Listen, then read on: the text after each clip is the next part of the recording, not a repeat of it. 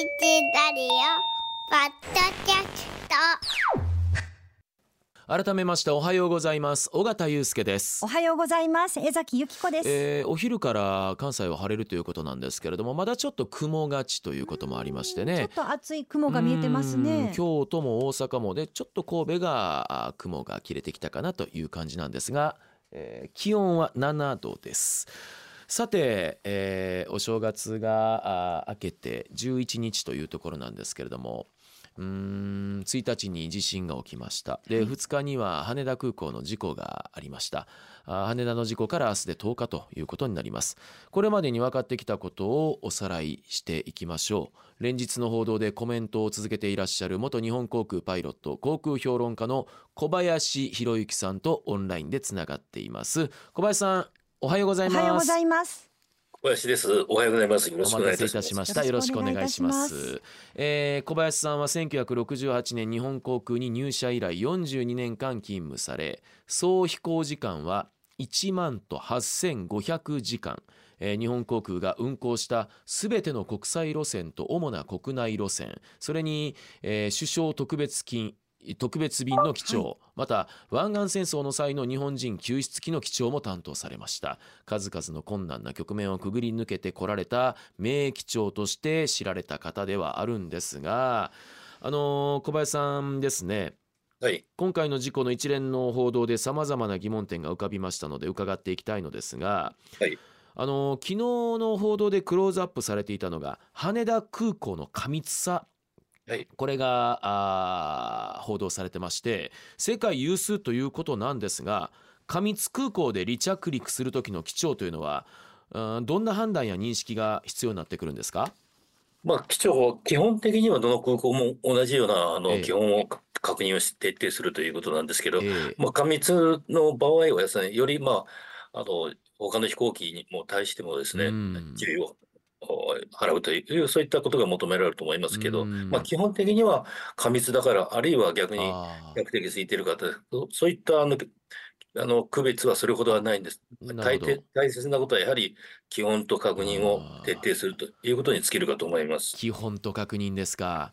あのちなみにですが羽田以上に過密な空港っていうのをご経験されたことはあったりします？ああります。あの過密って、まあ、ええ一般に報道されて2つ意味があってですね、はいはい。一つはあの旅客旅客数が多いかどうか、はいはいはい。もう一つは発着回数が多いかどうかということなんですね。で、まあ、私たちパイロットについてはやはりあの発着回数の多い方の方がやはり、うん。あの注意を払っております。で、えええ。えこの発着回数が多いというのは、まあ、羽田も確かに多いんですけど、はい。まあ、これよりはるかに多い空港がですねえ、まあ、主には米国が多いんですけど、アトランタ。ア、トランタ。シカゴのオヘア、はからロサンゼルス、あ。はから、あの、いヨーロッパのアムステルダムっていうのは、これはあの、はい、あの、いいわゆるヨーロッパの引き継ぎになります。うん。あの、乗り継ぎ空港としてですね、非常に多い。あ最近でいうハブ空港ってやつですか？そうですね、はい。まあ、その次に、まあ、あの、羽田が入ってくるかと思います。えー最近ではですね、中東のドバイ、これがかなり多いんですね。うんうんはいうんで、うん、今回はですねあの海保機が滑走路に出てそれこそ40秒間ほど停止していたと報じられてましたがあのはい。管制官はその警告の際に気づかなかったということです。で、はい。一方日航機も降りる滑走路に海保機がいることにこれ気づかなかったようなんですが、はい。例えばこれ素人考えで申し訳ないんですが最近ではあの機内に客席のところのディスプレイで前方カメラを見ることができたりして、はい。結構夜でも滑走路ははっきり映ってるように思うんですが操縦席からやっぱりこの着陸する場所ってそう簡単には見通せないものなんですか？昼間で非常にあ。指定が良い場合はですね、あ。あの、あの見えるんですけど、夜ということで、またこの事故のあったし、あれの C 滑走路というのは特別な滑走路でですね。滑、走路。あの、いわゆる霧でほとんど見えなくても着陸できるようなお。なってます。そのためにですね、あの、灯火、いわゆるくいろんなあ明かりですね、はいはい進入灯、それから滑走路、中心性灯と、そういったものがですね、うん。A 滑走路に比べてはらあのああのかなり明るくなきゃいけないということ、はあ。それから滑走路進入灯も一般の A 滑走路を含めた一般の滑走路ですと、うん。滑走路中心線とのは30メートルに1つああればいいんですけど、はあ。この C 滑走路っていうのは15メートルに1個投げなきゃいけないということで、はあ。非常に明るいんですね。あでですから、パイロットはその明るいのは目に入りますあけど、うん。海上保安庁のその小さな飛行機には、やはりあの目にが入らなかったと思います。当然、目に入ればですね、はあ。もう着陸やしてますのでですね、うん。目に入らなかったから、まあ、衝突してしまったっていうのが、うんこれが事実なんですね。でもあれなんですねあの空港ごとにもしかしたらそういう違いがあるのはあ納得というかなるほどはいと思うんですが、その同じ羽田空港内でも A と C によってそういう、うん、規格が違ったりするもんなんですね。そうですね。あの C は、あ失礼しました。A 滑走路はまあ一般的な滑走路なんですけど、C 滑走路はまあ霧でほとんど見えなくても着陸できるっていう、はあまあ、そういったあの施設があの空港外に通っていますから、うんまあ、それが今回の場合、場合によってはうん災いした可能性は考えられる。ほど。さあそれとあの脱出の際ですねあの、JAL の機内で、えー機長と連絡が取れずあの CA の方が最終的には自ら判断をしてドアを開けたという話も漏れ伝わってきてるんですが、ああの件に関してはもし機長と連絡が取れていたらどんな手順になってたのかなと。またあの CA の判断で特筆すべきことがあればちょっと教えていただきたいんですが。あの機長とも客室乗務員が連絡取れば、これはまあ機長の指示に従って、うん。どのドアを開けるかどうかということなんですけど、一般的にはこういったあの火災になった場合ですがですね、なかなか機長と客室乗務員のそのコミュニケーションでは取りにくい、はい。そうした場合はですね、まずチーフパーサー、客室専任の客室乗務員の指示、はいはい。それでもあ各ドア担当の客室乗務員が連絡取れなかった場合は、うん独自の判断でドアを開けるのか開けないのか判断します。まあ、今回の場合は、そういった判断、それぞれの客室乗務員の判断、行動っていうのは非常に立派だったと思います。あのー前の方のドアと後ろの方のドアも両方あるけれども片方は開けずに片方だけ開けたみたいなあの、えー記事を読んでるとあの判断ってもし自分だったらとか思うとちょっとゾッとするんですけれどもかなりの英断ですよね。でそれと、まあ、1年に1回厳しい訓練をしてますので、はあ。この訓練の成果が現れたと思います。特にパイロットと客室乗務員は、1年に1回そういった厳しい、あの救難脱出ですか、えーこの訓練を受けないと乗務できないことになってます。ど。まあ、はい。まさに客室はいうん。客室乗務員は非常に厳しい訓練、うん。まあ、場合によっては泣きながら訓練してぐらいの厳しい、ああのありますので、今のお話を伺ってるとだいぶ昔の話で申し訳ないんですけれども確かおそらく日本航空さんも監修されてたと思うあのスチュワーデス物語という堀内恵美さんのあの、えードラマで、えーはい。まさに泣きながらですよ。あの、はい。訓練をしているシーンを見たのが焼き付いてますけれどもはい、どうでしょう？い今の航空会社の脱出訓練とはあの時とまた違ったものだったりするんでしょうか？どんなものなんでしょう？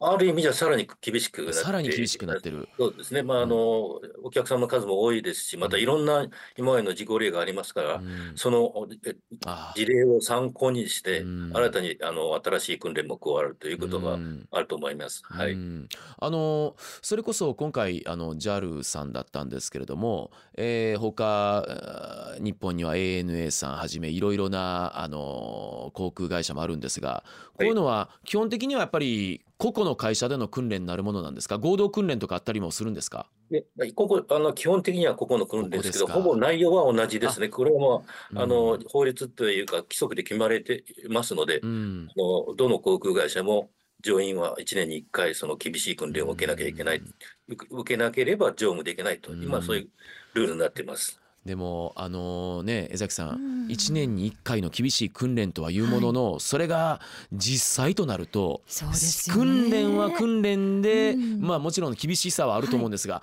これ実際できるかどうかってまた、そう。で今回後ろのドアって客室乗務員の方が自分の判断でうん。開けたっていうところも一つあったと思うんですけど、はい。その具体的には脱出訓練というのは具体的にはどういったことをされるんですか？まあ、特にですね、ああの脱出がきあの機長によって決断された場合は、客室乗務員はまず落ち着いてください、うん。大丈夫です、はい。荷物を持たないです。っていう、このこれを大きな声で、はい。ああのはえー指示してですね、はい。まずパニックコントロールが第一です、ね。パニックコントロール。うん。はい、それからやはり、まずその次にあのに荷物を持たないで、やっうんぱり荷物を持ってしまいますとですね、やっぱりいに1秒でも2秒でも遅れてまうと、場合によっては犠牲者が出ますので、必ず荷物を置いてくださいと。それから今度は次には使えるドアを確認するんですね。うん。まあ、今回の場合、あ8つのドアがあったんですけど、結局5つ使う、はい。それはもうすでに火が出てますので、うん。火災が出てるところを開けてもらったら、さらにうん。二次被害になってしまいますのではい、ドアを確認して、そして使えるドアに速やかに移動させて、うん。うん。そしてお客様をす速やかに脱出させるっていう、まあ、ここういった訓練ですね。それから、うんまあ、今回も赤ちゃんが何人かおられたと思いますので、赤ちゃん連れとか、あるいはあお体の不自由な方も脱出の仕方とかですね、あらゆる、まあ、こ状況をそ想定した訓練を行っております。うんでまさに昨日の記事で紹介したんですが本当にもう皆さん統率が、まあ、もちろん個々にいろいろ思われる方もいらっしゃったかもしれませんけれども、最終的にはあの手荷物もほとんど皆さんあの荒れることなく指示に従って、えー脱出するに至ったんですよね。そうですね。これはまあ、客室乗務員客室乗務員も非常に落ち着いて立派だったと思いますけど、今回乗客の皆さんもねおっしゃる通りに、非常にあの冷静で落ち着いたと思います。うん。海外ですと、場合によってはあ。乗員がいくら止めてもですね、ね。荷物を持ってしまったりなんかしますので、うん。これはやはり日本人が非常に真面目で、あの、いあの例えば、い震災があってもですね、例えばマーケットなんかが、あの、暴動が起こらない。るほど。で今回もその脱出に際しては本当に乗客の方も落ち着いてうん。乗務員の指示に従ってるんで、これは私たち日本人が誇っていいかと思いますし、うんこの修正というのはぜひあの継続したいと思いますうね。んあので最後いろいろこう記事読んでるとその最終的に一番最後にあの脱出する降りるのが貴重なんですって？はい。これは当然ですね。これは船でも飛行機でもですね、ええ全員が脱出を確認して機長が、うんあ最後に、えー脱出するということ。ただし、まあ、火災で行けない場合とあか、飛行機がもう火災された場合はこれは仕方ないですけどう、ですよね。機長がそのえー物理的に行ける場合は必ず機長は全員が脱出したのを確認してうん自分が脱出するっていうのはこれはまあ当然ですねうん。そうですか。でまああの小林さんは本当にあのいろいろなご経験もされてらっしゃるわけなんですが例えば小林さんの乗務経験の中でもヒヤリハットってのは結構終わりだったものなんですか？まあそうですね。あのあ私もハイジャック以外のトラブルはほとんど経験しているんですけど、はあ。まああのそういったトラブルに関してましては訓練と審査を受けてますので、うん。自分がコントロールできている限りはどこかに安全着陸できるという、うん。まあそういった確信を持っています。うん。ただしですね、あの、乱気流でお客様、はい。あるいは客客乗務員があの怪我するんじゃないかっていうのは、これはまあしょっちゅうはヒヤリハットでですね、えいくらあのベルトサインを点灯してアナウンスしても、うん。ひょっとして誰かがうん。座席ベルトしながらやったら怪我してるかっていうのは、うん。これはもうしょっちゅうあります。うん。まあ、それからあと、まあ、私も人間ですので、はい。まあ、コミュニケーションで勘違い、あるいははあの思い込みがあった場合、これはもう、すクソ重視に助けられたり、うん。あるいは管制官に助けられて、うん。まあ、あここまで あのうん。無事故で来られました。いやそうなんです今あのくしくも小林さんがおっしゃったように、基本的には人間ですから人間はねあのコンピューターじゃないですしすね。あのミスがあるのが人間ですよね。うん。で今回の事故もあ何やらいろいろなミスだったり見落としが、まあ、連鎖したつながったなんていう話も聞いてるんですが例えば、うん、今回の事故を受けて、えーね、指示されていない動きをしてしまった、ね、本当は止まれってところが、あの滑走路に入ってしまったなんていう話も漏れ伝わってくるんですがこういう時に例えば自動ブレーキがかかるだとかな何かこう制御するような仕組みとかはできないものなんですかね？まあ、これはすでに羽田空港をはじめ、日本の7つの空港にはできているんですけど、あははい。あのあ正式なちょっと技術的になりますけど、滑走路占有監視支援機構といって、まあ、は地上を監視するレーダーでですね、ええあのいわゆる着陸ある着陸するうん。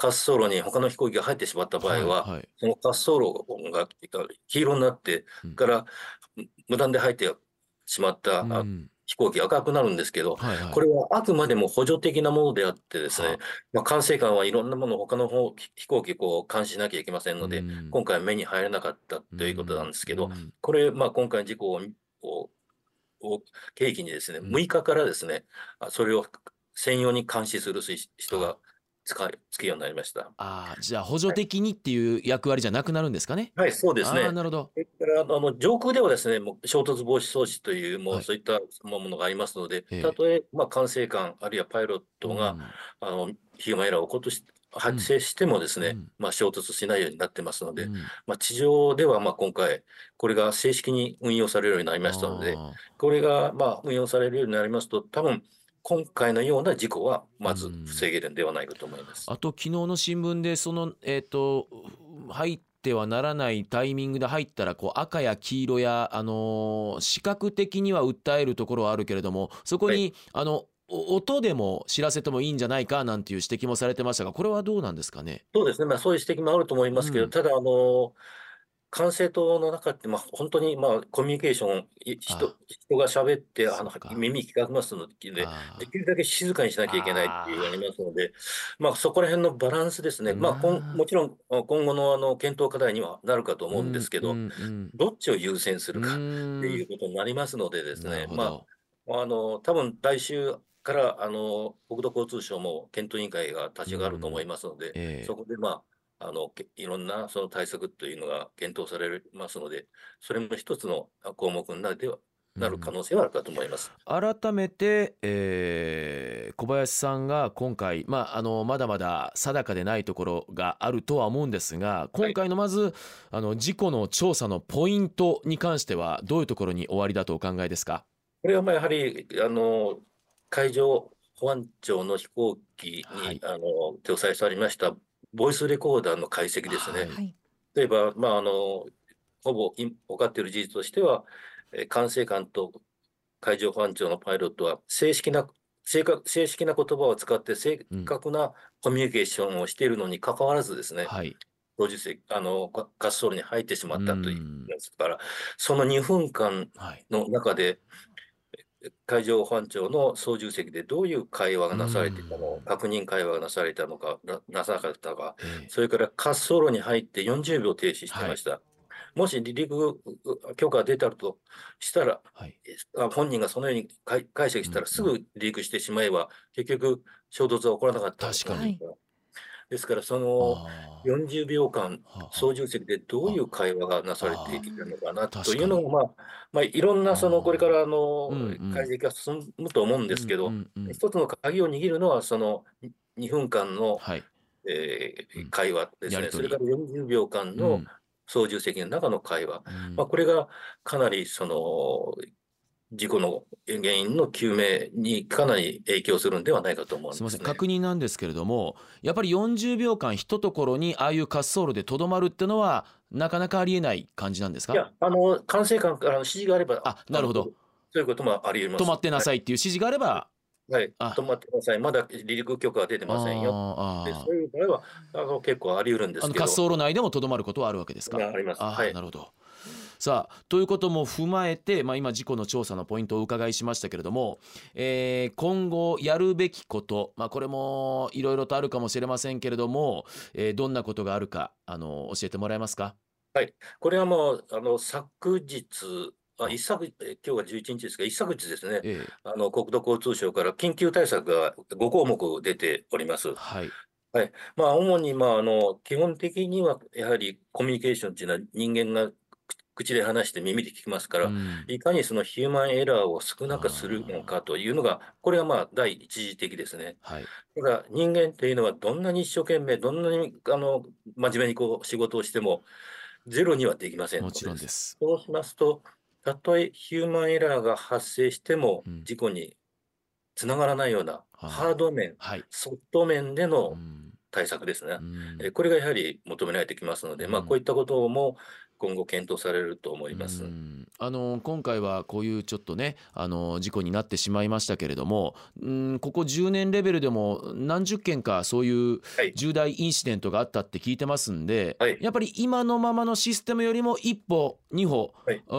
ん加えたものである必要はやっぱりあるわけですよね。そうですね、おっしゃる通り、まあ、10年のレンジでますと二十数件、二十数件。それから15年のレンジを取りますと三十数件はい。のそのいわゆるコミュニケーションにトラブルっていうのはありました。まあええ、幸いあの誰かが気がついて事故に起こってなるほど。至ってないんですけど、うん。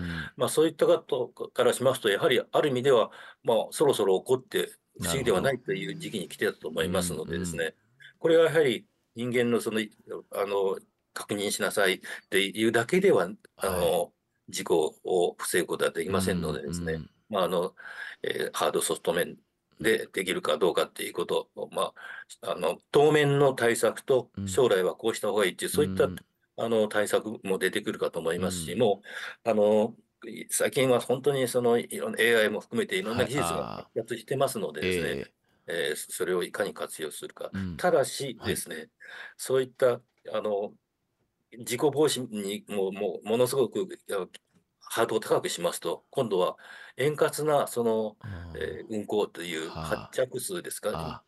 それに影響してますので、はあ。影響してきますので、これからまあ日本もあのインバウンドを6000万人とかうん。いろいろあのこ計画してるんですけどそね。まあ、そのために羽田はあ最大1時間に90回っていうのは今、運用してるんですけど、それを減らしてもいいってなると、もっともっとああのー硬い防御ができるんですけど、なるほど。